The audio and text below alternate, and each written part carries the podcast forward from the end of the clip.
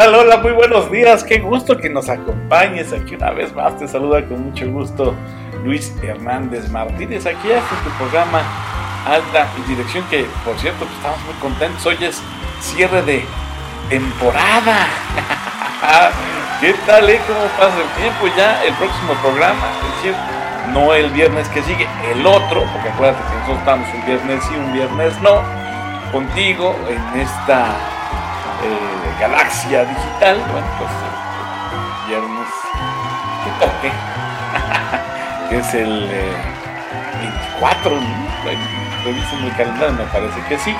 Tendremos estreno de temporada. Por lo pronto, gracias a ti que nos has acompañado durante todos estos programas y no solamente a nuestra audiencia nacional, sino también a la audiencia internacional que nos escuchó a lo largo de estos programas desde Estados Unidos, desde Colombia, eh, Panamá, Guatemala, eh, Argentina, eh, acá de memoria, Portugal, España, Francia, República Checa, Bélgica, también nos escucharon desde la India, desde Rusia, Qatar también ya nos, nos, ubicó. Muchas gracias a todos los que de alguna manera u otra encontraron este espacio, pues entretenido, divertido y aleccionador, nutrido en cuanto al conocimiento que perseguimos que es la alta dirección.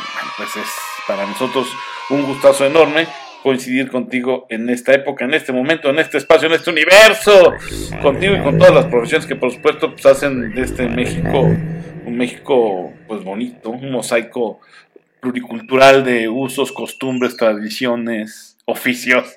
Saluden a nuestro amigo que está también aquí haciendo su trabajo. Eh, ya lo escuchamos bien, eh, que por cierto es un trabajo milenario, eh, o sea, ya tiene rato, bueno, mejor le exageré con lo milenario, pero bueno, sí es un oficio que nos ha acompañado desde hace muchísimos años. Así que un saludo para todos ellos que lo, que lo ejercen con, bueno, pues con el entusiasmo, con la pasión que se requiere para hacerlo un día sí y el otro también. Oigan, entonces pues gracias, gracias a ti por escuchar y sintonizar, ubicar en este espectro digital tu programa Alta Dirección. Y, claro, no puede faltar que te hagamos también a ti un reconocimiento si hoy cumples años, si hoy celebras alguna cosa espectacular, algo que te haga feliz, o algún ser querido tuyo esté cumpliendo años o celebrando algún acontecimiento especial. Pues va, para ustedes, para ti, nuestras felicitaciones, nuestro abrazo apretado, así afectuoso, fraternal, deseándote mucha salud y que todos tus proyectos se cumplan. Y por supuesto, las mañanitas para ti. Qué linda está la mañana en que vengo a saludarte. Muchas felicidades. Síguetela pasando Bien, bueno, pues, ¿de qué va el programa de hoy? Como lo estuvimos anunciando a lo largo de nuestras plataformas digitales, que por cierto te recuerdo las de Twitter, las del pajarito, ¿eh? entonces todavía, mientras tengamos pajarito, digo, bueno, porque está estrenando dueño, ¿verdad? Está estrenando dueño la plataforma y pues ya te enteraste de sus ajustes, de sus acciones de dirección, que, las comento porque tiene que ver todo con nuestro programa. Entonces, bueno, pues ahí eh, muy atento a, lo que ocurra con esta eh, plataforma y la nueva manera de dirigirla, que por cierto, fíjate, el, antiguo mm, CEO, CEO de esta plataforma, el que le entregó las riendas a Elon Musk, se disculpó hace algunos eh, días a, sus antiguos colaboradores, les ofreció una disculpa porque palabras más, palabras menos, dijo él, hice crecer la compañía demasiado rápido. Esto a la sazón de la estrategia de despidos que Elon Musk ya materializó en esta plataforma. Bueno, en algún programa prometo prometo y como siempre le agradezco a la producción de alta edición jurídica que me ayude a materializar mis promesas, atenderemos y revisaremos y analizaremos ese tipo de estrategias y tácticas y acciones de dirección ejecutadas por un lado el antiguo o anterior CEO de Twitter y el actual CEO de esta compañía. Bueno, pues este lo revisaremos. Así que, en tanto, las cuentas de Twitter de esta plataforma, arroba mi abogado Luis, arroba alta dir juri. Bien, entonces, el tema de hoy, el arte justo de matar, de destruir la creatividad. ¿eh? ¿Qué tal? sí, está bueno. Hay gente que de veras es un artista, es un artista de la asesina, aniquila, acaba con la creatividad, ¿no? En lugar de, de, estimular la innovación, ¿no?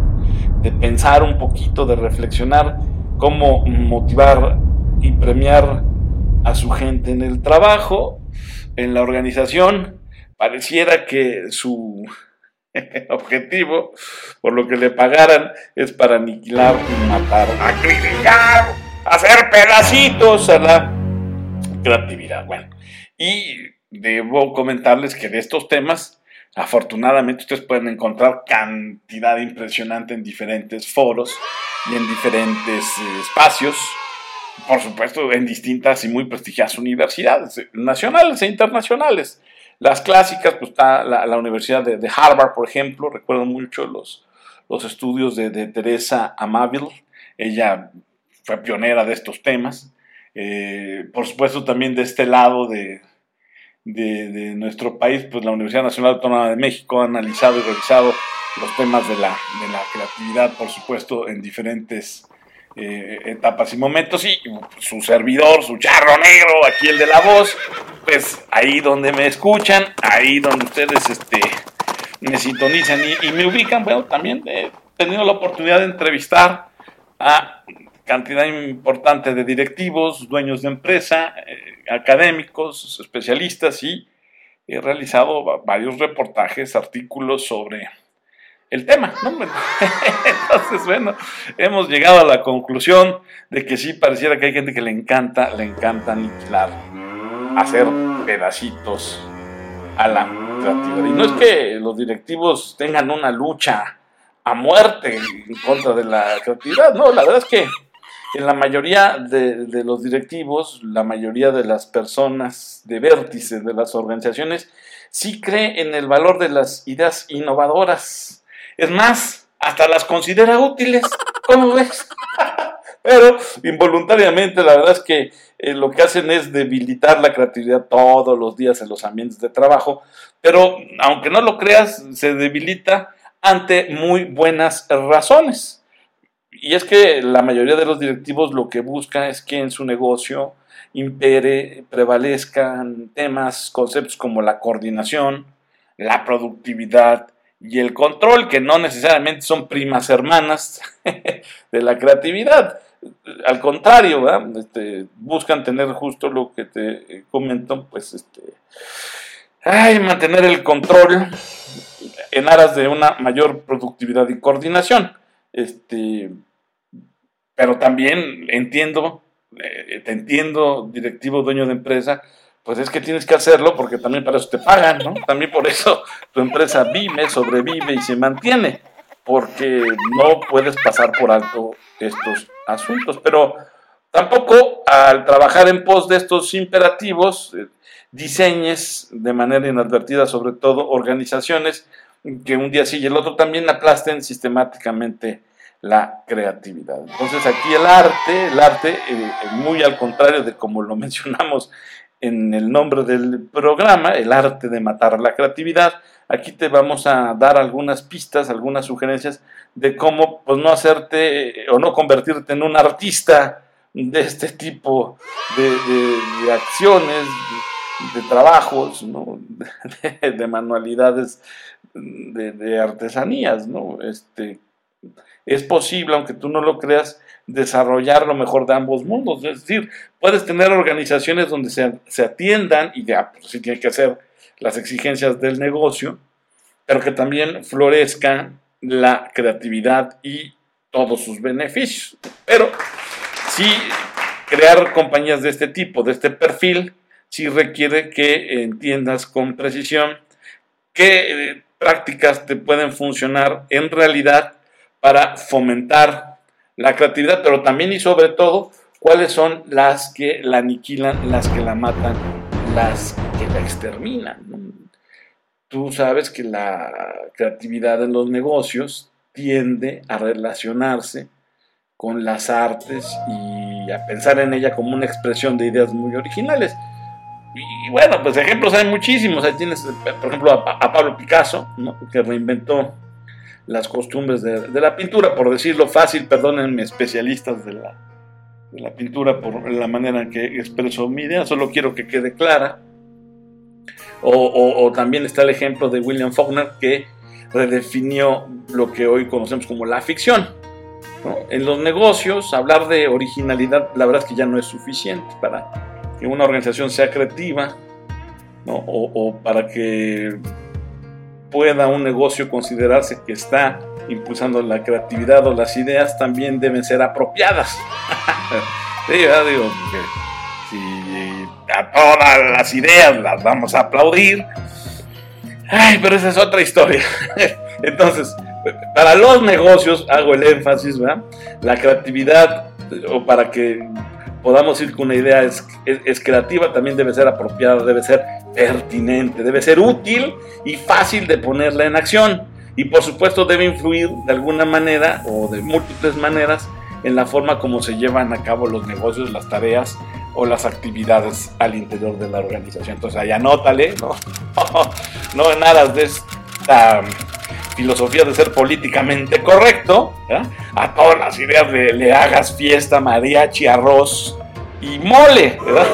No, no, no, bueno, Dios, no, ya vamos a ponernos serios, Esta cultura de lo políticamente correcto, en la cual nosotros la verdad es que no, no compartimos, pues no creo que sea lo más conveniente a la hora de dirigir negocios exitosos me regreso al carril, regreso al caminito, entonces las ideas muchas, pero para que sean pertinentes y prudentes en los negocios, deben ser apropiadas, útiles y fáciles de ponerlas en acción. Y entonces así vas a darte cuenta que la asociación entre la creatividad y la originalidad artística, que son los ejemplos que yo te puse hace ratito, por esas razones con frecuencia causan confusión, ¿no?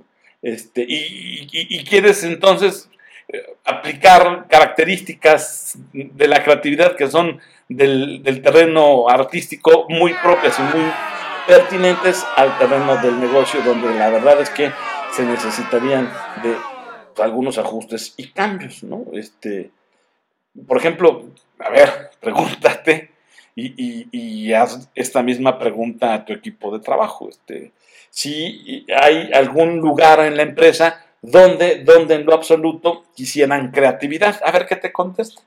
A ver, pregúntate, ahorita te doy unos instantes, pregúntate, ¿en qué área o lugar de mi negocio no quiero creatividad?